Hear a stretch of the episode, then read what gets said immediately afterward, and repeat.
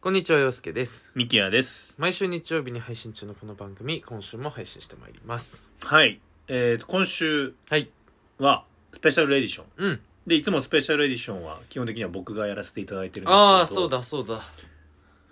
そうですよね。うんワールドカップの時とかね。そうだね。で、ワールドカップに負けないぐらいうん。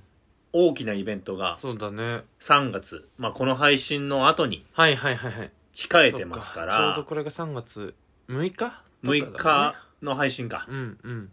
5日か5 ?5 日日かの配信で、で、開幕が9日でしたっけ9日、そうそうそうそそうですね。まあうん WBC、う。うん。ワールドベースボールクラシックねクラシック。はいはいはい。これすごいかっこいい名前だよねよく考えるとまあ昔からね、俺ずっとカップだと思ってたからね、最初は。ワールドベースボールカップだと思ってたんだ、うんだからやっぱカップにしなかったところに俺はなんか野球のそのプライドみたいな感じるよねだあ、そう。やっぱそこをなんかクラシックにしたところがセンスだったんだ。からセンスっていうかなんかその日本においてのやっぱり立ち位置を感じましたああ、ね、なるほどね。う立ち位置あー言い方悪いけど、はいはいはいはいはい。なんか、いや俺らはクラシックだよっていう感じ、あーあに感じましたよこれ何、日本が始めたものなんでしたっ けまあわかんないですそうですか。なんかちょっとその辺もね、詳しい人に聞くのが一番うんなんじゃないかっていうとそこうなろんでですよね。うん僕らがあんまりにもまあ野球の話をすると2010年までの話しそうそうそうそう本か当にね。でもあの頃の WBC だったら知ってるからね。そうなんですよ俺もね。だからその俺らの時代遅れ感をうん。今回まあ取っ払ってもらうというかはい。あの取り除いてもらうためにうん。ゲストをそうだね。お呼びしましたはい。じゃあ、翔くん、挨拶よろしくお願いします。はい、皆様、お待たせしました。お久しぶりです、翔です。お久しぶりです。お久しぶりですよろしくお願いします。これで通算3回目ですかね3回目だね。最初モノモースで来ていただいてあれが、だからちょうど1年前じゃないですかちょうど1年前かそうだね多分。そうだね。リニューアル前にちょうどいそう物そう申してそうそうくれたわけですからね。で、えーっと、今年の M1 の、 M1 去だね。年かね。そうそうそうそう2022年の M1 の優勝予想に、まあ、ヨシキと一緒に出ていただいうんて、うんまあ、ブレイキングダウン方式で、はいはいはい。まあ、二人とも余裕で負けてた。うん、2人とも大こけするってい二う。人とも大こけしてるっていう。うん。はいはい はい。形何だも言えないですね。ちょっとそ、うね。で、あれで、ヨシキが勝ってたら、ヨシキが今回 WBC から呼ばれてたんですけ ど、うん。勝敗つかずっていうことで、はいはいはいはい。まあ、やっぱ安心できる当初の予定通り。翔くんを。あはいはいはいはいはお呼びい。そうさせですていただいね。てもうなんか、僕が言うのもあれなんですけど、もう聞くに耐えない。 後から見てみるとね。何を語る、こうした風に語って、は二いはい人はいとも。はい。で全も、然当たらねえんだと。まあね、順番の妙とかも多分あったとは思うんですけど。ああ、そうだね。それもあったもんね。でもなんただか、まあ、うん翔ヨシキさんくはんちゃんの、と当てれる部分もあってね。あーさすがなそうだね。うんまあ、ちょっとそこは経験のちょっとこう、そうだねこうも出たみたいな感じはあったそうもんですねね。。そこは多だ分けど、あのー俺のね、あのー俺の知り合いの方のリスナーの中で、うん。今まで YOSHIKI をずっと信頼してたけど、今回の話で、ショーにくら替えした人いたそよ。うそう、いたよね。うん。あ、マジっすか何人かいた。あの、あ、それショーはさんの嬉し方いがですね全然ベッドできるみたいな 感じで。なんか、ショーさん、すごい、なんかうんあの、論理的で、しっくりきたっていう。うんまあ、うん YOSHIKI が、いわゆる全部感情論的 な、多いからかもしれない。確かに。ね。うんうんうん。なるほど、なるほど。その人たちを若干ちょっとね、あの、期待を裏切ってしまう形にはなったんですけど。そうだね。ままああまあ、でまもあこねれうは、ん。一年で終わることじゃないかもしれないからね。またちょっと引き続きねそ、うそう。まあ、あと、さっきね、ちらっと話してたけど、J リーグも本当は出たかったんだもんね。やっぱね、今年やっぱ J リーグがね、うん。結構やっぱ面白いですよね。あ、うんそ全う。然面白いんですけど。うん。やっぱね、このワールドカップの後年っていうのは、ぜひ、みんな見てほしいよね。せっかくこう熱がね、上がってるわけですからね。まさしくですねう。んで、まあ、今回やっぱいろんなね、新潟だったりとか、うんまあ、いろんな、やっぱ、入れ替わり立ち替わりありつつ、まあね、あの、やっぱ地域色っていうのも楽しみながらね。うん、ああ、いいですね。J リーグの醍醐味ですからね、確かに。まあそうですねね。うん全国、野球とはちょっと違うところでねまあ確かに。ね。こううんチーム数が多いですから多いねか。らね。で、今回はうん、その、まあ WBC、まあ、ね、ワールドベースボールクラシック。はいまあはいはい本当であれば、ここに私サッカー部と、はいはいはいはい。相方が野球部なので、そうだよ。完結できる話なんですけうど、んそうですもうね。こはいのこの野球部がエセすぎるのよ。 いやいや、俺の経験は本物よ。経験は本物なんだけれども、 知識が追いついてない。スポーツ観戦においては本当うに、んなんかほんとスポーツ見ないからね。そうなんですよ。なんか不思議ですよね。だから、あの、右さんはサッカーしてて、サッカーすごい見るじゃないですかうん。うんうん。僕野球やってて、うんで、まあ、サッカーまあも見兄るとしか。がサッカーやってたりしてたんで、まうあ、んサッカーも見て、野球も見てってなって、うんなんでこんなやってて、そうだよキャプテね。ンキャプテンみたいなことしてたのに、ねねまだ知らないのかって言って、でも、やっぱその、俺が憧れた野球がそこにはあったからね。当時の、どういうことどういうぼこ当と時の球界には 言。言いたいことはす ごいわわかかるる。でしょああ、なるほどね。だから花があるっていうね。うん、そうそう。うん俺が、その目標としてたのはもうそこ以上にはなかったから、なるほど。もうだ今って、今のじゃあ、年下とかが活躍してるってなると、ちょっと憧れとはまた違うからさ。そうだね。確かにまあ、そうそうそう一郎松坂よろしくでやってたそう第1そう回、そ第う2そう回とか。うんまあだから日本、あのサッカーで言うともうあの N ボックスの時代ですよね。もうあの、え、そうなんですね。 このね。中田、稲う本、ん中村で、お小野でやってた小野のうんあの時期あですよ、ね。へ黄え。金のカルテットって呼ばれてたや つ黄ね。金のカルテットっ ていう。存じ上げない。 2006年の、あ、そうなんですか。知らない。ジ知らない、ーコ監督時。代の、ジーコ時代。ただただスターを並べただけのチームだよ。ええ。ね。そう N ですボックスなんて意味はあったんだ。あったんですよ。ええまあ日本の L も取ってましたからね。ああ、なるほどそういねう意味もあって。。はそうでみんなの頭文字を取ってね。あなるほどね。そうですね。っていうところもありながら、でもやっぱり、こう、時代とともに、うん。やっぱ変わ、まあトレンドもあったりとかね、いろんなスポーツの中でルールもちょっと変わってったりとか、ね。あ、まあそうだよね。なるほどねうん、うん。じゃあ今面日白みとかもやっぱ変わってきてたりもするんでね。うんもうがっつ。り WBC のこと聞いちゃっていいですかあ全然全然もう分かる範囲で。すごいね。ありがとうございまなすん。かお願いしま、すあの、あれだもんね、ちょっとその、一個余談だけ最後に入れとくとさ、あの、はいはい翔くんってさ、同い年だけど、卒業一個遅れたじゃん。あの、そうですね。俺、はい、一個残ってるんで俺よりね、そうそう、あの、留学とかしてたから。うんうん。はいはいはい。なんかあの時、侍ジャパンの格好で、あの、あそこ来てたよね。えあ、卒業式。卒業、俺らの卒業式の時に。そういうことね。1個遅れるからそう、そう、卒業しないから、うんでもみんなはスーツ自分の代がね、の仲いいやつらが。が卒業するから、スそうそうそうそう。ーだかツ着てたけど、えら侍ジャパンの格好をして、うん。あの、応援しに来てくれてたから、俺たちの門出をね。その年そうですね WBC あったのその年あったっけいや、その年多分ね、あ、2017だからありましたね。あだからあなんっだ。たんだ。 そうそう、でもちょうどその、このれん、これぐらいの時期だもんね。え、大滑りそうですね。いやいや、それはもうそんな。それはもうそんなこと言うの僕もやかぼらよ。言いいます。滑ってま した。僕かや、あら言いのま、す。ちゃんと。翔くんが仮装して受けたことないんだから。これがね、結構ね、お金使っ たもね、やら しいなことんかいろいろやってたよね。だからそう。ああと、の、み笑ってほしいがために、ねえ楽しくやるために、結構ね、タイマイ使っあての、体張ってた部分もあるんですけど、エメマンジャージとかね、あったもんね。ああーレマンジャージありまし たね。エメマンジャージとあれかね。うんそうそありう、まいしたろいろ来てたよ。なんでもない日とかになんか仮 装して、あのー、学校歩いてたよね。そうそうそうそう。でも、受けたことないもんね、翔くんの仮装でね。あの、本当に、うん。ちゃんと、一回も受けたことない。そうだよね。 正式にね。それはさ、やっぱニーズがあったの。いやいや、誰 も、誰も、頼むぜなんて言ったことないもんね。 お前はそあうねの、お二人とも同じ大学なんで知ってると思いますけうど、ん一番仮装が似合わない大学で同じぐらいですか。 そうだねまあ確確かになか俺に。らの大学だはし本当に仮装似合わないのその、すかすよね。ちゃんとその、ボケてきた人間をさ、ちゃんなんかと本当すかにしそうてなよんだね。よね。あいつら全員スカスカだな。うん、そうそうそうそう。あの、先生ごとすかすというか、僕一回ハロウィンの時に、うん。ま馬の被り物して、あ、はいはいはい。こう、スーツ着て、当賞ってかけて、うんあの、テーマとしては、凱旋門賞で1位取った 馬が、あの、入ってくるみたいな。はいはいはい。で、授業の途中で入って、かい教室入ってったら、うん。先生が何事もなかったかのように授業を進めて、すごいな。その先生も20分が一番地獄でしたね。違う。引くに引けないもんね、こっちとらね。 でもそれもだって爆笑が起きてないわけでしょ、教室で。あ、全然全然。ももうみんな、あの、な、な、シーンう、と腫れ物に触るかのような感じでしょそう。なんでもう、用意してた人参一本だけポリポリかじりながら、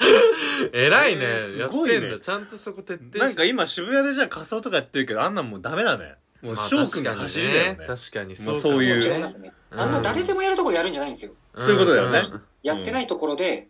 こう、いかにそうだ提よ供できるかっていねうところですよだねか。ら時代がやっぱ追いついてなかったんだそうそうそうそうまあでもだからその2017年当時から侍ジャパンの志は持ってま持すから、ってるっていうそうそことうでじゃあそう今日はがっつりうん聞いてじゃあ一回ねはいタイトルコール入りましょうか自我と S の自問自答ラジオ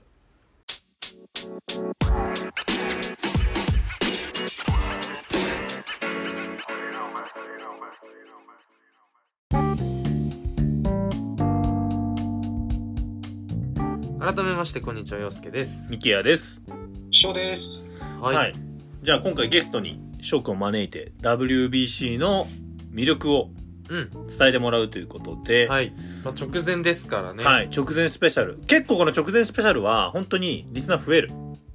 あ、そうなんですね。はい毎回ワールドカップとかもああまあ確かにあと始まってからも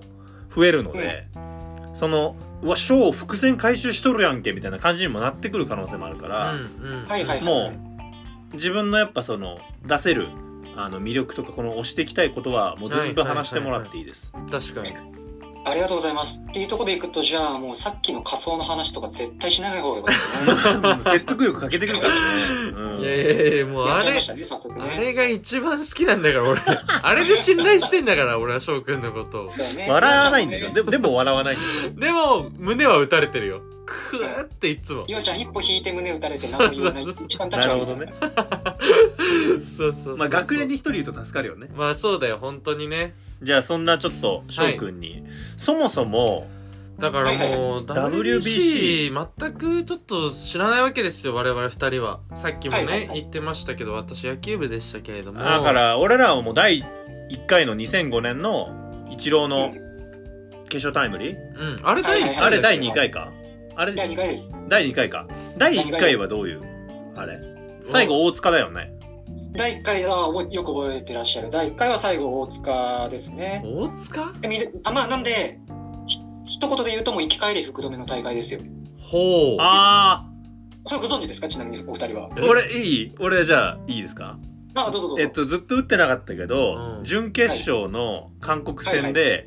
うん。 0-0で進んでた試合でああなんか打ったかなんかだよねあちーょもっうと完違璧ですう。完璧あよかったあーはい、準決勝韓国戦、その時不審に IA でいた福留うんを監督に送り出され、0対0の中、出てきて、代打でホームラン、ほうそなのん時の実況も相まって、うんもう伝説の一打となってるっていう、へー一つの名場面ですね、これは。覚えてはいるねえその1回目って優勝してるよね1回目優勝してます、あの1回目と2回目は日本が優勝して、連覇っていう形で、そうだよね2回目が、まあみんなが多分記憶に残ってる、イチローの決勝タイムリー。うんそうですで、最後ダルビッシュ。うん、うん、最後、ダルビッシュですね。だからその時もイチローもなんか不調だったんだっけ一郎も不調でしたね、確か2割いくかいかないかぐらいの、うんうんまあ、予選の打率で、まあ、決勝、確か3安打ぐらいしてるはずなるほど。どすごい勝負強いねそう、この辺もね、話し出すともうね、この、これだけで1回、いけるんだ二回ぐらい。そうだよね海外あの時の WBC っていうイメージが強いけどだからそれって何年ごとに開催されてた2005が第1回そうだね。そもえそっと、じゃも、あ、そこでいく WBC と、そこら辺。 1う回ん。目は2006年。 2006年かそう、2006年が第1回で、えっと、さっきの、まあ、生き返る福留だったりとか、あと、有名なのは、あの、一塁塁審デーブの世紀の第5審というか、ああなの、ん西岡のタッチアップが早くて、ああー、西岡のタッチアッアプメリカの監ね督。が抗議したら覆って、王監督が指を回しながら一塁、えっ、と、ベンチから出てきたっていう、おかしいっていう。すごいね王監督とあの王監督の所作まで覚えてるのすごもいちねろんですね、その後の記者会見で王監督が野球の国でこんなことがあってはいけないよ。ったわあへーそれをまた世界のホームラン王が言うっていうところがー。ね。なるほどね。確かにいいですよねしびれるねなんえかねー、なるほど、なるほど。そんなんあったね。はあでそれがちょっと話を戻すと、2006年に第1回が始まり、もともと3年刻み。なんで第2回はほう2009年はいはいはいはいはいうんから監督になって、あの、先ほどのイチローの伝説の決勝タイム。ああがあはいったんはいですけはいど、はいただ、えっ、と、次に行われたのが、えっ、と、第3回目が2013年。はいお、ストップ。なんで、1回目から2回目は、えっ、と、3年空いて、うんただ3年でやっちゃうと今度オリンピックといつか重なるはいはい確かはにいできはたんいですよなるほどねうんううんんなってるなほってどくると選手たちの負担も考えた時にうんこれは良くないよねってなって第2回から以降は、えー、と4年刻みうんこっから記憶がないんです WBC のそうですよね2013からうんから2013のまでは大会からはもう俺 WBC どこが優勝したとかもう全く分かんないうん分わかる代その時の代表とかも俺は覚えてないもん高校卒業の年かいや覚えてないかなで WBC のじゃあ第3回っていうのは優勝国はどこ、優勝国はこれアマチュア最強軍団のキューバでしたっけ確かあーでもあったかもキューバ強かった年あったねチャップキューバマだンったあちょっと急に自信がなくなったドミニカキューバなんかその辺が優でも勝した中ような南米だったよねなんかねなるほどねえーっ、とねプエルトリコと最後やったのがあごめんなさいドミニカですねドミニカかドミニカですうーんなるほどねこの時日本はちなみにそうか第3回だと第3第3回だとあの伝説のあれですね鳥谷がスタートしているですねああー映像 なんかすごいね翔くあんーすごいね実況で覚えてんだ映像で覚えてると思うんだねえ鳥谷があの素晴らしいあれだよね走塁を見せたやつ違うそうです失敗した方えっ、とまああの第1次ラウンド相手はチャイニーズ台北うんまあ今もう独立リーグとかでやってる楊大官がおう元日ハム元巨人の楊大官うがん一番打ってた時なんですけどん9回ツーアウトランナー一塁3対2で日本が負けてましたとほでもうその試合負けたらほぼもう1次リーグ突破うできないずおおもう勝つしかないみたいなところであとワンアウトで負けてるうん一塁ランナー鳥谷バッター井端うんでそこで鳥谷が盗塁するんですよほうまあ状野球や況って的たにらはち陽ょっ介と多分分かると思うけうどん絶対走りたくないやんこまのあ場面怖いよねアウトになったらそこでゲームセッそトうだかつ、ねうんうんもうんう先般って言われてももまあそうだよねうしょうがないところで鳥谷が盗塁してうんしかもこれがストライクのストレートだったほうこれってあれだよねだから俺野球やってないからあれだけどやっぱストレートか変化球かでやっぱ全然球速が違うかそらうだね盗塁のあれも全然違うんだしかもそうスですねトライクっていうのもキャッチャーがその後の動作に移りやすいからあなるほどねは取りいやすい場所はいはいはいはいはいそうではいすで一応僕キャッチャーやってたのでキャッチャーの目線から言うと、変化球って大体どうしてもやっぱり落ちるとか曲がるとかっていうところでいくと、うんこうグローブがそれに合わせて通ると次送送球しにくいんですよね。なるほどうんはいまっすはぐいだはといこのままその力を反動で返せるんですけど、変化球ってやっぱね予備動作とかあのそういうのがいるんでなるほどね難しいんですよ。ただ、うんストライクのストレートで来てで井端もサーフスイングとかちょっとこうファウルにすればよかったなみたいなうんうんうんうん中途半端な空振りをするんですよでもそこでギリギリセーフおおで二今塁映像にで見て進もん結構五分五分の盗塁だったと思はうんいですよはいはいはいで二塁に進んだからそうです得二塁点にチャンス進んになでって井端が、えー、とショートの頭を越えるセンター前ヒットタイムリーで3対3に追いつきはあ延長戦で中田の犠牲フライで4対3で勝ったっていうのがなんかあったね第三回の試合ですねへー第3回はいはいははいいで日本はダメ優勝はできなかったんだそうですねあのプエルトリコになるほど準決勝で負けちゃうっていううんあ準決勝だったんだそうなんですよーなんでベスト4で敗退っていう感じですうんうね、んうんうんなでるほどねでなんか休んでたよね WBC えっと次が2017年なんで次は予定通り開催されてるんですよ、また4年後に改正されてんのかはいでそん次の4年後に関しては本当従来でいけば2021年なんですけど、まあ、そこでコロナとかああ来ちゃったんであコロナで亡くなってたんだっけコロナだったかななんか東京オリンピックだったかななでもなんかうん時期がなかったんですよねなんかそうさなこれ俺以外にもいる気すんだけどさなんはかいはい意味わかんない大会なかった途中でその世あプ界野球レミア12あかプレミア12そうんだあれ何何あれとは別なんだよね確かにあれなんですかねプレミア中にうん、なんワールドかベースボールクラシックとかはまた別のそうなんか俺それの記憶ともちょっと混合してる気がするんだけどあれも国際大会だっけあれも国際大会なんだよあねそうかあれも国際大会ですねうん、でもあーそのなるほどやっぱりそのワールドカップぐらい価値のある野球をナンバーワンを決めるっていうのっていうのは WBC で間違いないもんねそうですねおっしゃる通りだと思いますなるほどじゃあちょっと大会の歴史がね分かりましたんで、はいはいはいなんはいかはどどういうレギュレーションなのそのこ WBC で予選やって決勝トーナメントみたいな感じだっけはいこれがですねまあ今回の大会うんのところをまずお伝えすると,、ううんんえー、とリーグ戦、まあ、まず、えー、と本戦は、えー、と20チームうん今回、うんこれも前回は16チームだったんですけど20チームに増えましたと増えてんだ、うんはい増えまし20もあるかなと思ったもんね確かにうんたそうですでもっと言うとこの20チームの中にはさらに予備予選うんっていうものを勝ち抜いてきたうーん国の代表もいらっしゃいますと、うんほうほうほまあ、カナダとかニカラグアとかその辺ですね、うはいはいはでこの20チームを4つのグルーいプニカラ5ゴチーム、えー、と4グループうんうんに分けてまずは総当たりのリーグ戦をしますはいはいはいはいでそこで各国各国じゃないですね各組の1位と2位うが次のステージに進めんるなるほど8チームが本戦出場みたいな感じなわけまあそうですね準々決勝に進めるっていううん感なじるでほどねそこからはもう一発勝負ですねあートーナメント形式かトーナメント形式でベスト8になってからがね、うんそういうことだそうねですねで今回日本ってグループ何でどこの国と一緒なのなんか調べてくれたえーとですね日本話なんはだ、けえーとうんグループ B, B 組ど、うんほ B 組で、えっとまあ、結構そのいろんな国もあるんでここ結構地域でこうなんて言うんでしょうね主催国みたいなのが、ううんまあ、ポット A みたいなのがあってそこで開催されるんでうなるほど日本がもう最初から B 組で東京ラウンドの、まあ、主催というか、あへえはい、て的な感じで割り振られててそこには、えっと日本、うんで、えっと韓国、うんうん宿敵だ、ねうんえー中国うんうんうんでオーストラリ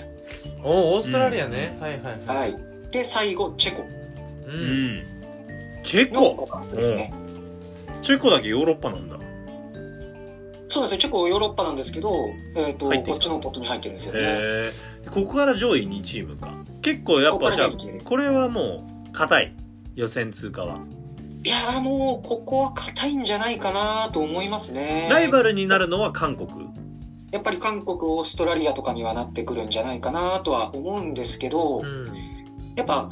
まずオーストラリアの方から行くと、うんそこまで今もう全員国内リーグの選手、あまあ、そう選手なっていうのをん見だたんですけど、はい、全員国内のへ、ーえっとオーストラリアリーグの選手うんで、えーと国際経験も多分そこまでやっぱ多くないんじゃないかなっていうところを考えると、まあ、日本は正直あの勝ってますしうんうんうんうん、はい過去にも直近の試合であーオーストラリアっていうところでいくと、まあ、ここはよっぽどじゃない限りオーストラリアは大丈夫かなっていうところとうんあとまあ韓国に関しても実は直近の2大会で、うんえー、とグループリーグで敗退してるんですよね韓国って。もそうなんだうイデホいないイデホはもう いないイスヨプイスヨプイデホいないもうねイムチャンよあなたたちイムチャンよ10年10年進めてくださいちゃんマジかじゃあ全然怖くないな怖くないや怖くない全然怖くないと知ってる人からしたらああその人いるのねっていうのでいくと、ううんさっき出たそのイチローが不審だった2009年にも確か出場していましたキム・ガンヒョ左ピッチャーですいやちょっとわかんないなこれ僕もう名前見た瞬間にうわあのキム・ガンヒョンだマジ懐かしいなすごいねあ今ってさなん かすげえな当時は結構その韓国のその目玉選手が日本に来てたりあったじゃんありまし今たってあんま日本にいないよねその韓国の韓国人選手選手がもう今多分今回一人も入ってないんじゃないですかねおーじゃあやっぱみんな今もう韓国も国内リーグなんだ韓国もいますしあとは、えメっジャと数人2人ぐらいですかね、えっと MLB の選手がうんああいるんだメジャーリーガいまーす1人は、まあ、キム・ハソンっていう、えっと選手確かレイズだったかなうーんアンパベイレイズかどっかにいるのとあと,、えっと今回日本代表にも入ったヌートバー選手みたいなほうあそうあのー一応その両親のとかの関係で、えー、と韓国代表になれる MLB の選手も確か一人入ってたはずなんで、えー、なるほどねっていうところでいくとそうなんですよ今回結構国内リーグ韓国も、めえー、と中心のメンバーなるほどじゃあ俺の中では今勝てる気してきたね韓国あの時のそ韓国は強かったから、まあね怖かったよね打線もそうですね投手陣も強かったからねじゃあはいここはちょっと予選としては、まあ、勝ってでまあそうするとベスト8ベスト4でどんどん勝ち上がってってみたいな感じになるそうでっすていねはうい感じだよねレギュレーションはう。んうんレギュレーションはなるほどなるほどじゃあえーっとどうしようかな見どころから、そうこだねの大会の見どころみたいなはいはいはい日本に限らずでもいいし、まあ、日本のこのチームとしての見どころ、まあ後で推し選手とか教えてもらいたいんですけど、まあ、その前に全体としてのちょっと見どころみたいなのを聞きたいなと思うんですけど。承知しました大会としてのでいいですかううんんうんはい、わかりました。えっ、と、まずね、やっぱ見どころの一つとしては、やっぱアメリカが本気でっていうところはもう皆さん聞いてるかもしれないんですけうんど、ほいやう俺ねメンバー見ると聞いてるあ本当にそうなのガチで取りに来てますと。なんかさへーアメリカってさはい、オリンピックもさ、はいはいまはあ、い。シーズン中だからさマイナー選手で来たりとかうさ、んなんかはい WBC の最初の頃とかもさなんかあんま本気じゃない感じでやってたよねそうなんですよ。この WBC ってもともと MLB のき、MLB 機構、うんメジャーリーグが主導となって、まあえー、とメジャーリーグ内でも結構いろんな国籍の選手が集まって国際化してきてるから、まあ、興行の意味も含めますけど、うんえー、と国際的な大会をやれたらいいよねっていうので始まってるんですね、へーなるただやっぱりそのアメリカは直近では、えー、と野球人気っていうのは結構ちょっと下火というかあうんうんそうなんだまあ、他の、まあ、サッカーだったりとかそれこそサッカー最近人気上がってきたもんね人気になってきていてどうしようかってなってきた時に前回大会2017年うんアメリカが野球で優勝したんです初めて。えー、そうなんだはい、その時に国内がめちゃくちゃ盛り上がったらしいんですよ。おー素晴らしいねうんはいえやっぱアメリカだよなっつって野球はやっぱベースボールの国だよなっていう話になっておーそこを見ていた選手たちがやっぱここかっこいいじゃん WBC ってなって、うんえー、と今回の招集にどんどんどんどん応じてるっていう背景があるなんでするほどねへー基本的にやっぱさそのそっか WBC ってさシーズン前じゃん野球うは、んうんそうですそねうだねそれでやっぱやるってのは結構勇気いるというかやりたくない人もやっぱいるもんねアメリカのうんや大り物た選手くとかない人もいますしでまあ言ったらまあこう考えることもできるっていうのはまあ言ってもその辺でやってるやつらよりもうんメジャーリーグが一番だから別に出る意味ねえよみたいな話だとか、うんメジャャーのさ、嫌だなって思ったそのクラシックとか名前つけてるとこもなんかプライドを感じるのよやっぱそのメジャーリー グ ちょっと待ってクラシックって名前つけてるのさっきなんか後押ししてたよじゃねあじゃあ後押しじゃないのあれはあれね日本がつけてたのもそうなんだけど、うんやっぱサッカーよりは野球だろうとか、うんなんかその野球大国の、うんいやいやいや俺らだろみプラたイいドみなたいなを俺はひしひしと感じてたわけ当時の俺はねはあはあまあだそうなんだサッカーばっかの男だったかはあらはあさはあはあでもなんかそのそのスタンスあるよねちょっとまあまあ今翔くんが言ってくれたあー所詮俺らが一番だからっていうあー感なるほどじねアメリカの特にねうんそうですね当初はなんで2006年2009年とかはまたそういう色が強かったとうんただやっぱそのさっきの言った通りのもう前回大会での優勝でもうみんなもう目の色変えてうんいややっぱここはもう本気で勝ちに行くぞ俺らもっていう風になってどんどんどんどん少々に応じてるっていうところですえじゃあディレク・ジーターとかもおお兄さんねほんと10年古いんだよなもジーターとかも応じてるわけでしょニューヨーク・ヤンキースのうねジーターはとっ くに引退してえマリナーそうマリナーズの球団関係者となって、うん球団をはちゃめちゃにして去っていったっていう、えーそういうことです嘘だ俺ケーブルテレビでなんかディレク・ジータが CM やってるあのなんか球打つ知あられないでしじゃんょおもちゃのややつとか糸のやつ当そ然う 糸のやつ知って皆さるん皆さんこんにちはデレク・ジーター知らない知らない何それえよく知ってるねそう そうあ知のってるよあれだって打っ親た父らに買ってほしいってめっちゃ言ったもんわかるわ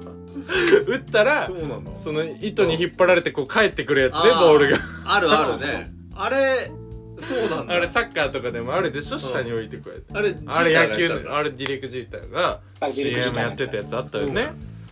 えー、そうなんだいないやいないんだ今もいないですうまあだかららどうだろうな、知ってるかもしれないみたいなところでいくと、うんえっ、と、今もう、一番多分有名なところでいくと、うんまあ、大谷翔平と同じエンゼルスに所属している、うんマイク・トラウト選手。あ俺知ってるよトラウあトそう知ってますかうん、大谷3番トラウト4番ねえー、違うあー大谷2番、トラウト3番がいいですね、そこは。あ ー素晴らし残いで念もトラウトがうんいるかいないかで大谷がやっぱりだいぶ変わってきてるか使らい方が変わってくるみたい結局後にトラウトを控えてると、うん大谷で勝負してもらえるけどみたいな、うんトラウトうんうんなんか怪我してたかなんかそういう記事は一回読んだことあります、へえそうなんですよ。今までこういうビッグネームっていうのがやっぱどうしても出てこなかったりしたので、ー、うんはい、そういうところがもう本気になって、もうトラウトはやっぱもう名選手なのもうサッカー界でいうとメッシとかのレベルああ、もうそうですね、若干、まあ、それこそクリスティアーノ・ロナウドとかじゃないですかね、その、うん若干もう、熟年というあーなるほどね年齢としては、まあ、ピークはこう下げささを超えてるといえど、でもちゃんと結果出すみたいな感じですよね。まあ野球はそんなにちょっと長かったりするもんねなるほどじゃあはい本気の今回はアメリカが来るからこれでアメリカに勝てたらまあ本当に日本は強かったなって思えるってわけだよね正真まさし正くそうい銘うこのとです。うん世界チャンピオンになれるっていうところそう。ただ一方、アメリカも万全な状態ではないっていうところが一つあって、はいはいはい全員本当に万全の状態で応じてたら、アメリカ多分やばかったと思います。もうめっちゃ無敵それこそ、えっ、と、アーロン・ジャッジっていう、はいはいはい去年、大谷と MVP を争って、結局、だえからあのア・リーグのホームラン数を塗り替えて、MVP を取った選手。うーん俺もこれも知ってるよあそ大谷はあのうなんかえこれ知ってるよ俺主役になろうとしてないか一応やっぱ、うん俺はお前とは違っていいよ追ってるのよ情報をうんこれなだから大谷を MVP にするかどうかってのも、うん大谷もやっぱすごかったもんね去年ねうんすごかったです。だからその去年一昨年以上に成績残してたから、はいはいはいまあ MVP にしてもいいんじゃないかって言うんだけど、うんまあでもホームラン記録を塗り替えたっていうジャッジがいたから、なるほどねそっちを優先したってはいはいはいはいはいそうなんですよ。うんっていう、もう、ジャッジ選手であったりとか、はいあとはもう、これちょっと通好みになっちゃいますけど、うんあの、ブライス・ハーパーっていう、 おーさすがに知らないようんめちゃくちゃ打つんですよ。 あ、の打えつー平手バ打打ッち者ターななんんだだ。うん。そう。で、えっ、と、もう、サイ・ヤング賞も何回も取ってるクレイトン・カーショー投手とか、ほその辺が来てたら本当にやばかった。特にもう外野手なんて、もしかしたう。ら、うん。ジャッジ、トラウト、ハーパーなんて並んだらう、ん。もう、今のパリ・サンジェルマンの MSN どころじゃない、ああメッシエムバペネイマールうーん。もうどころじゃない、もう、全世界のベスト3の外野手を並べたみたいな並びになるああ、そんなすごいレベルなんだね。すごいですう。ーん。っていう選手たちを揃えてたんですけど、うんまあ、いろんな都合、まあ、怪我であったりとはか、い調はい整はだいったはいりとか、で、まあ、何人かがやっぱりちょっと、今回、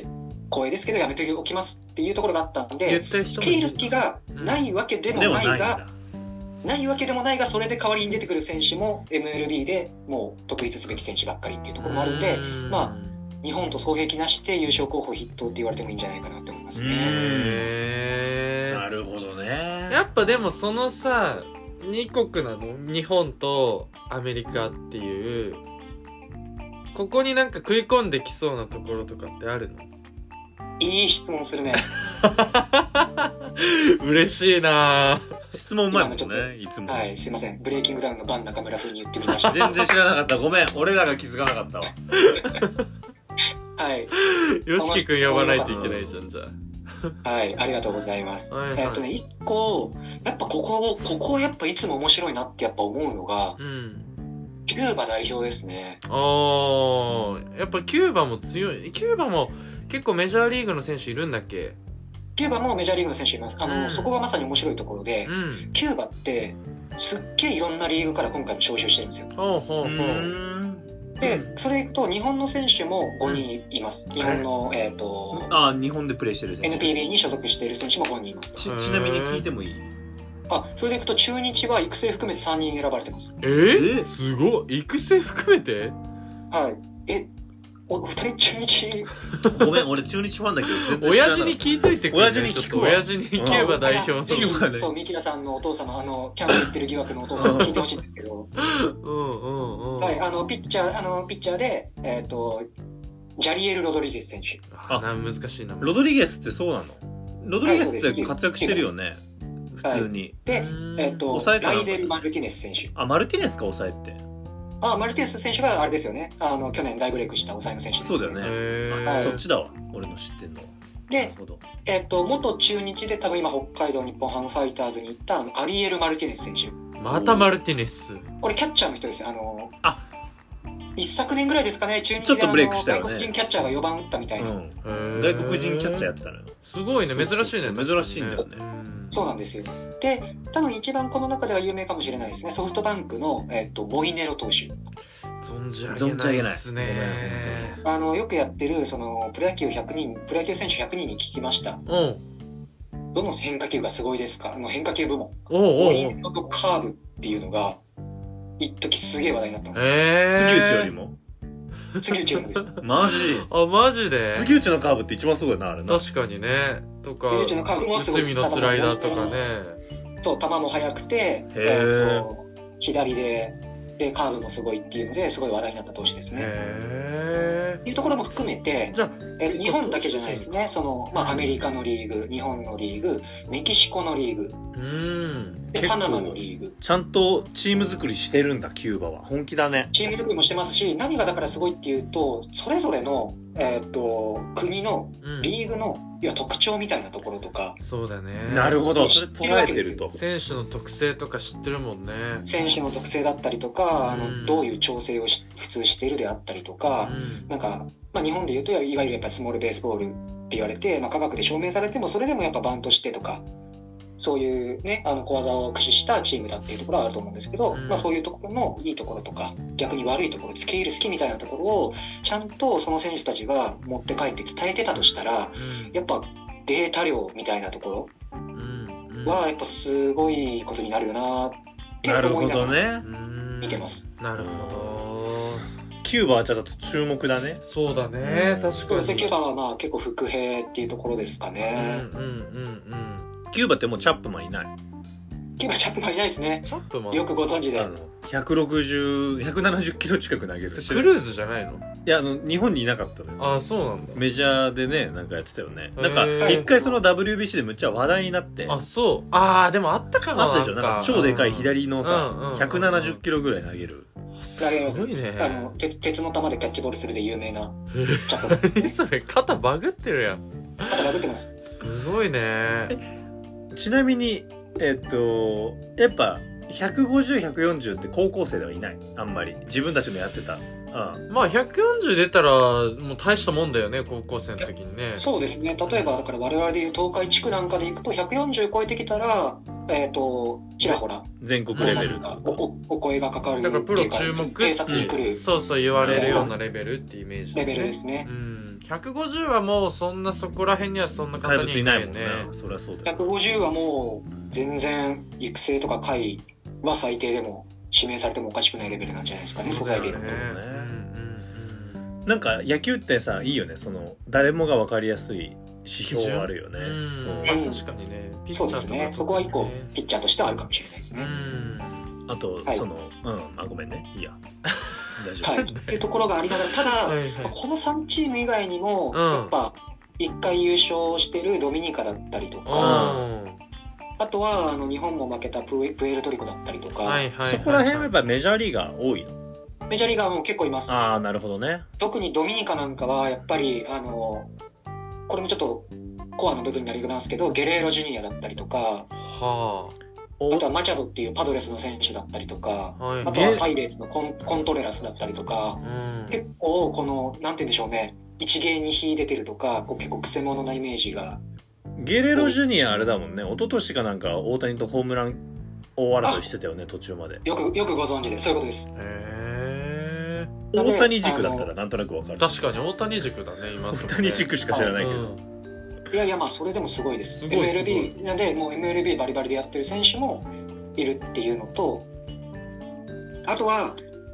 超副兵としてはやっぱオランダとかですかね。オランダバレンティンねバレンテバレィンンティンだ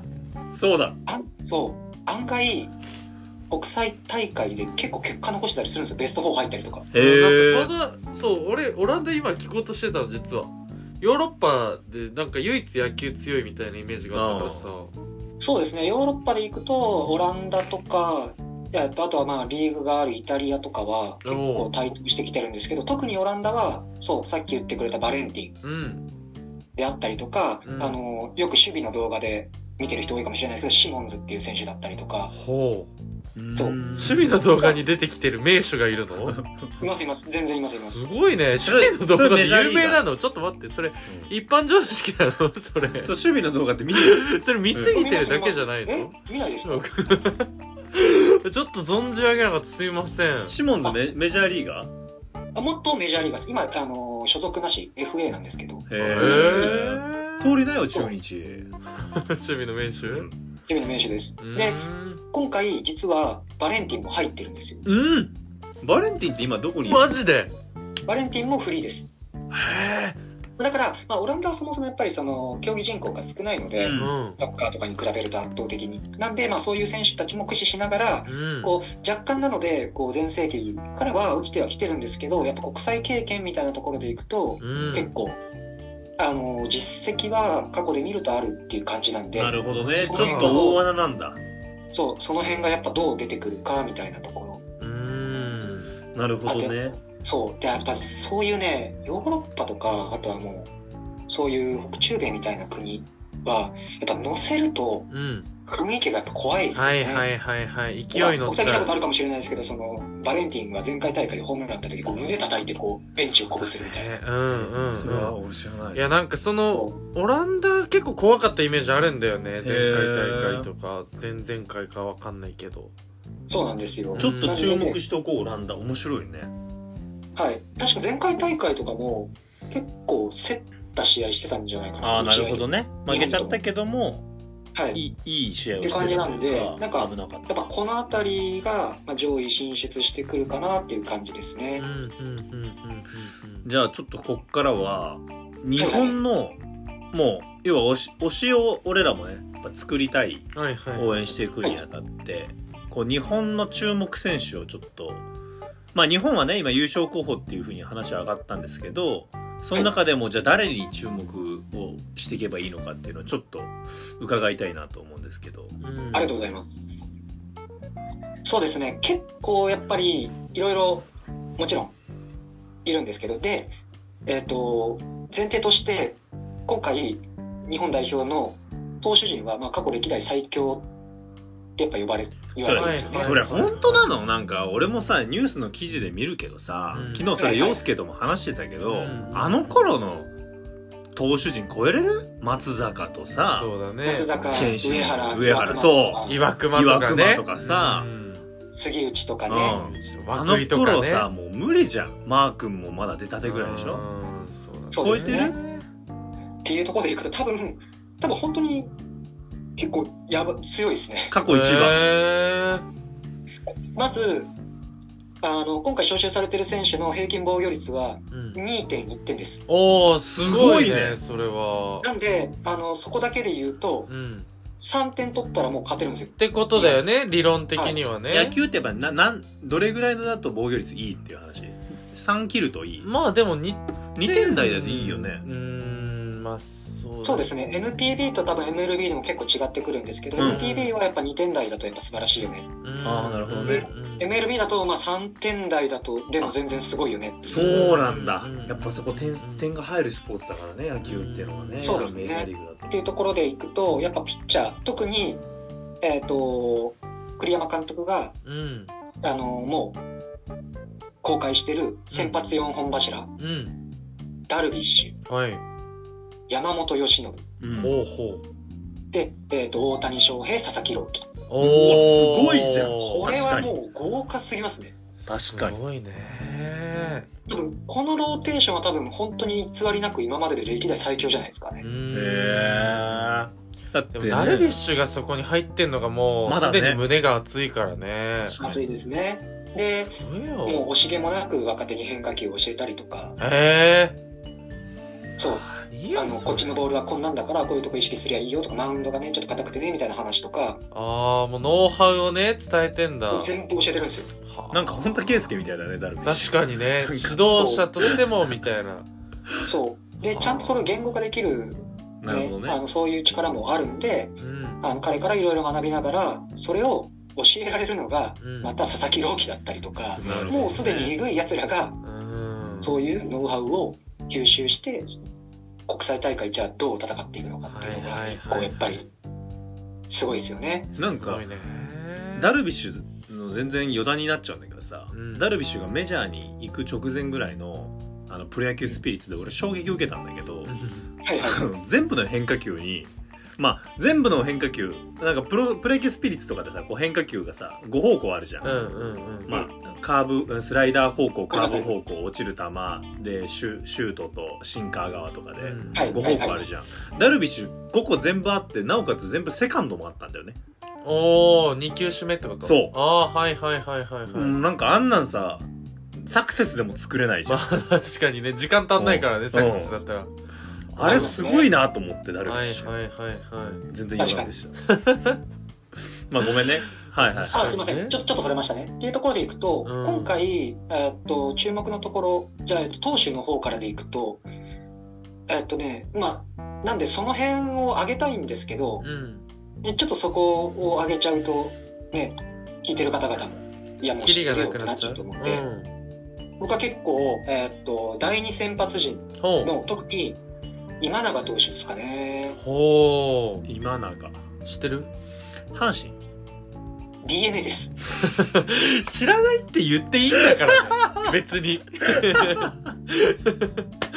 知らないっていうことは恥ずかしいことじゃないからみんなこれ大事だ からね知らないってのは絶対恥ずかしいことじ言ゃっないていいんだからねううんん、 12分の1ですか らねうんそうだね割とでも確率は低いからセ・ねリーグの記憶あったああ俺の中で6分の1だったんだけどそっかでも DNA かはいはいはいで、まあ、今へ回、ーまあ、国際大会でよくある球数制限っていうのがやっぱあるんですよ。ああ、うんあるねうんまあその1次ラウンド80球65球とかなんかいろいろあるんですけど、うんってなってくると必然的に、えっといわゆるその第1先発と第2先発っていう考え方があるんですね。うんおうプロ野球だとまあ何球投げてもっていう制限はないので、まあなるほど1人ねが完封しちゃうとかうんうんできるんですけどやっぱ65とか80とかになってくると、うんまあよくて5回まで投げ切れたらいいよねっていう、うんうんうんうんうんとこになってくると,、えっとその人の後を投げるうんうんえー、と確かに少し長めうん3回とか2回3回4回ぐらいを計算できる本来先発をやってるけどリリーフとして出てくる第2先発っていうのがすげえは大いこ事こむっちゃ大事やん、なるほどね確かにめちゃくちゃ大事なんでそうすよ思うとうんそっか俺も今先発の4本柱で安心してたわはい、そのバトンを受け取る人たちがねあーロそうングだかリらどリーフんだけダルビッシュがどんだけ佐々木朗希が無双したとしても、やっぱ4回5回とかやっぱ降りちゃうっうんはいはいレギュレーシはいはいなるほどねてなってくると本当に大事になってくるのが第2先発でで特に今永選手を選んだのは、えー、と今回ね、えー、と国際大会を経験してる中で第2先発を経験してるっていうところがうんうんまあ、伊藤博美とかもいるんですけどやっぱ今永投手っていうのがすごく長けてるというかうん豊富なんですよねここの経験がえ前回のオリンピックもそうですしー、あオリンピックも出てたんだそうなんですようんうんうんですごくいい結果を出してっていうところでいくと僕は結構第2先発の中でもあのエースになってくるっていうのがこの今永選手になってくるかなっていうところと、うんうんあとは今回結構全体的にやっぱどうしても、えー、と右ピッチャーが多いっほうほうほうほうほうほうんるほどねてなってくるとやっぱここの左の軸になれる選手っていうのが一つ大事になってくるのかなやっぱ左で計算できるううーんちなみにその今永選手のその投手としてのその魅力はどこにあるの僕やっぱ安定感だったりとかそのなんていうかなんかひょうひょうと淡々とうん試合を作れるところなんでうん大崩れしないっていうところですかねはいはいはいはい涌井じゃんだからそうだからすごく国際経験向きなんですよなるほどねそういうのも大事なんだそうなんですよもう0点か100点かのピッチングをする人よりもうんなんか常時1点以内にはおなんか1点2点以内には抑えるみたいな計算できる人かと計算できうるーんピッチャーの方がうんやっぱり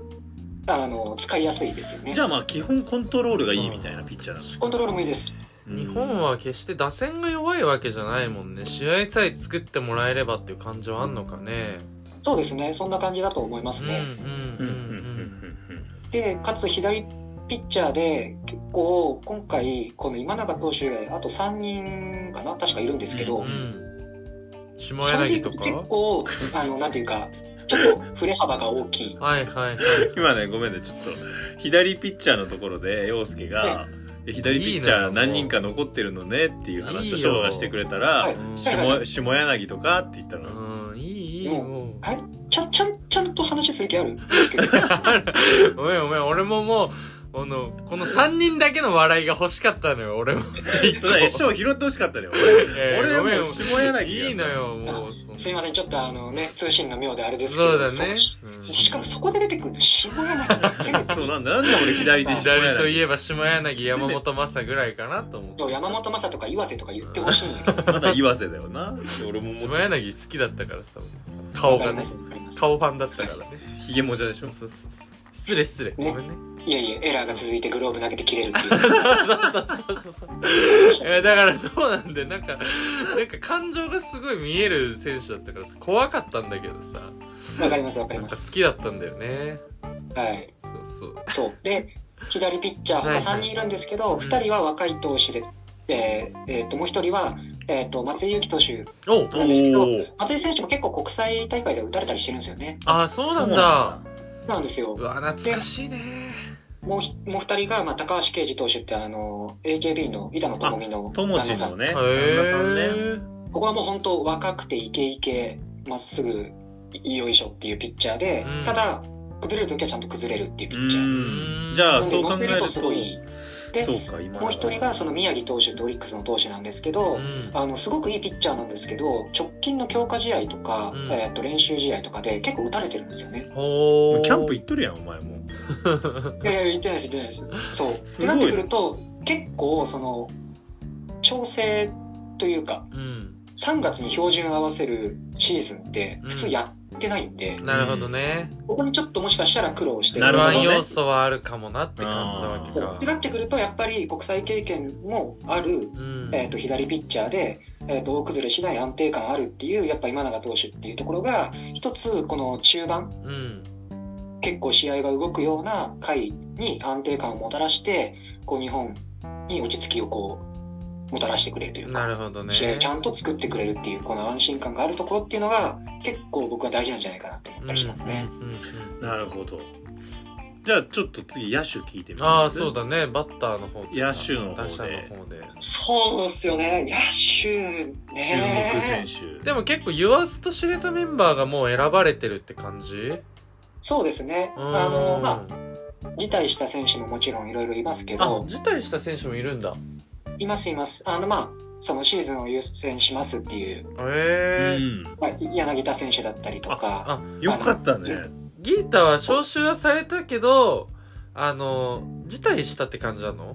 そうなんですあよ。ちょっとやっぱり年による衰えっていうのを感じてきてるんで、ちょっとシーズンに標準を合わせさせてくださいっていなうるので、ほどね俺嘘言っちゃったわこの間陽介にいやいやあでもまあ参加はしないからさその俺もそれを聞いた時にはいはいはいもう俺が知ってるところから一個変わったのが柳田だったのよだけはいどはいはいそはいっからもう一個変わってんのかっていうことに衝撃を受けてたんだよねうんうんそうそうだからでも声はかかってたっていうのでちょっとほっとした、 うんまだ取り残されてないそねうそうそう時代にねうんなるそほどうなんですよ。ちゃんと声はかかってました。はいはいそっかそういう選手もいるんだねうんそうなんですよ。っていうところでいくとう、ん今回やっぱ一番難しいなって思うところの話にもつながるんですけど、うんはいやっぱね、この招集されたラーズ・ヌートバー選手がどこまでできるのかっていうとこあろ。ささっき出てたねそうだね後でなんか話すかなと思って突っ込まなかったけどそのヌートバー選手はその何メジャーリーガーで日本の母親みたいな父親えーっと、は、そう、は、えーっと、日本の、えーっと、日本人のお母様だったかな、確か。ほうほうほうほうでももうずっとアメリカで育ってんだずっとアメリカで育ってます。なんで、日本語も、あの、そんな喋れないみたいな。へえへえでメジャーで活躍してるのメジャーで活躍してます。へえあそうですね、活躍っていうと結構難しい。あー数字ななるほどね正直、あの、そこまで特筆してすげえ、まあ、さっき出たような名前の人たちとは違うんですけど、うんまあ、そもそも、えーっと、メジャーでやれてるっていうこと自体、確かにね日本であんだけスターだったのにメジャー行って全然みたいな結構あるもんねあるもんね、そうなんですよなるほそどう。ねで、あのー今回、ちょっと一番心配してるのうが、んセンターが、うん本職の選手がいないんですよね。そんなことあんだねマジそうそれ大丈夫なのそえう大丈夫なのって思ったところに多分ヌートバー選手で計算してるのかなって思ってまあええっと、それでいくと日本球界でいくと、まあ、それこそ柳田選手とかもセンターやってましたしただ今回ダメでしたと、うん他のところでいくと例えばヤクルトの塩見選手が入るんじゃないかとかうん阪神の近本選手が入るんじゃないかとかうんうんうんいわゆるセンターを主軸としてる人たちが入るんじゃないかって言われてたところに入らなかったとえうんやっぱさ全然違うのライトとセンターってうーんまあどうだろうねできなくはないよねでも別にできなねくはないと思いますね、うんできなくはないんですけどやっぱ球の見え方だったりとか、そうだねやっぱセンターラインはあのよく言ううんこう固めたいと安定しいてうなかいとみねたいなうんまあ一応その外野の統制を取るポジションだもんねセンターっていうのはどっちも見ないといけない陽介センターだよね俺センターだから俺まだ招集待ってる待ってる ねあるね一応俺はまだ待って一る応本職あるうわな、うんんそうそう俺俺ももピッチャー渋柳って言ってるやつが招集される一応俺もフリーだからさ 今さバレンティンでしょ のに何事件からうのん招集、そうそうそうえー、そうかじゃあセンター本職いないっていうのはある意味そのセンターラインのじゃあそまあの、若干の不安要素ではあるようんね、守備的にね。やっぱ国際大会過去の大会とか試合とか見てもやっぱミスがうん。やっぱ試合の勝敗につながるっていうのがやっぱすげえ多いんですよ拮抗する試合が多い分うんジジ佐藤のエラーと、うんはい、そうだねでもお二人もご存知 GG 佐藤のエラエラーがあったりとか有名な話だからね。市川うん。まあそうですそうですであのアメリカに負けた試合とかでいくとあの名手菊池選手がエラーするだったりとえかおーそんなこともあったんだなるほそどうサード松田選手がエラーしてその1点で負けるであったりとか、うんうんあとは、まあえー、と2013年の、まあ、内川選手の走塁ミスなんかもねああったりしながら、はいはいあったねっていうところでいくと本当にちょっとしたミスっていうのでどんどんもう勝敗が決まっちゃうみたいな世界でいくとうん僕まず打撃は打って3割うん。ってところでいくと水物なんでうん調子とかは見るけどどちらかというとその調子の波が少ないうん足だったり守備だったりの方がなるほど大事だなってやっぱ思うわけですよ。なるほどね。うんうんうん。でなってきた時にやっぱ本職じゃない選手を国際大会一発目で使うっていうところはやっぱしづらいよなって思った時うに、んえっとセンターの経験があるヌートバー選手がじゃあ実際どこまでできるのかうそんうね未知数だよねでもそれは結ね構未知数確か僕も正直いろいろ情報見たんですけどうんあんまどういう選手か分かんないんですよにうん打率も2割3分程度盗塁も多いわけじゃない打点も多いわけじゃないホームラン4本あじゃあそんな多くないうんうん特そ徴こねえなはこう平均値が一定高い選手なのかな器用な選手なのかなみたいに思ってるんですけどじゃあそれが国際大会でどういう使われ方をしてどういう力を発揮するかっていうところは結構一つ見ものですよね。なるほどうね。んまあ確かにそのミスしない、まあ結構ヒヤッとするからね、見てる方もね、なんかこのそうです平凡なフライ絶対ここで落としてくれるなよみたいなところでちょっそとう何があるか分かんないっていうのが割と野球ですからねそうでやっぱさっきの話もあるけどやっぱ乗せると怖いチームがやっぱ多いのでそうだねアメリカだったりこの、ね、なるほどねそういうミスで一つ拾われて全部ひっくり返されちゃうとうん全然あります全然あります。なんかっていうところでいくと僕は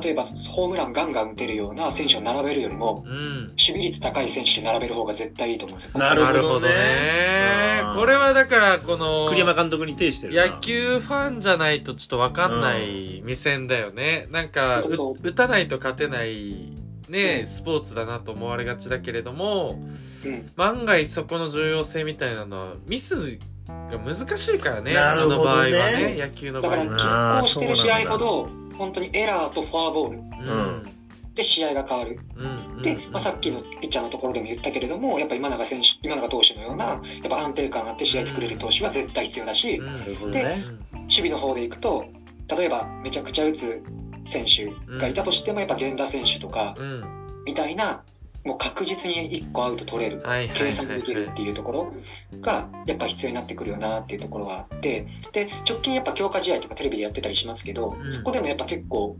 エラーとかが多いんですよねう。ーんそうなんや特に今回やっぱボールが変わるっていうとピッチャーだけじゃなくってなるほほどね守ってる人たちの感覚送球の感覚っていうのも変わってくるんですよ。どうんうんうんうん確ってなってくるとそこでのエラーっていうのがやっぱりつながっちゃうケースがあるので、うんここをしっかり固めるためにもやっぱ今回本職じゃないところを守るっていう場面も出てくると思うんですけそうどだねとはいえ本職の計算されてる選手たちがどこまでできるかっていうところが一つ見ものなんじゃないかなと思いますね。なるほどねねまあ、そういう意味でもその公式球に慣れてるっていうかアメリカのボールなわけでしょメジャーリーグのボールそだうですかね、ら、はい、まあ、ヌートバー選手はそういうのも慣れてるからまあどっちに転ぶか分からんけど、そういう経験面も買って栗山監督は入れたみたいな感じなんだね。あだと思います。あーなるほどねうんいやーちょっとだいぶ楽しみになってきたそうねだねまあこれがに3月9日開幕か結構日本はもう優勝するんじゃなんかサッカーと違ってさ結構俺は優勝する前提だから負けた時のショックが非常にでかいんだよね野球はね野球の方が。これはもう毎回そうですよね。うん毎回もう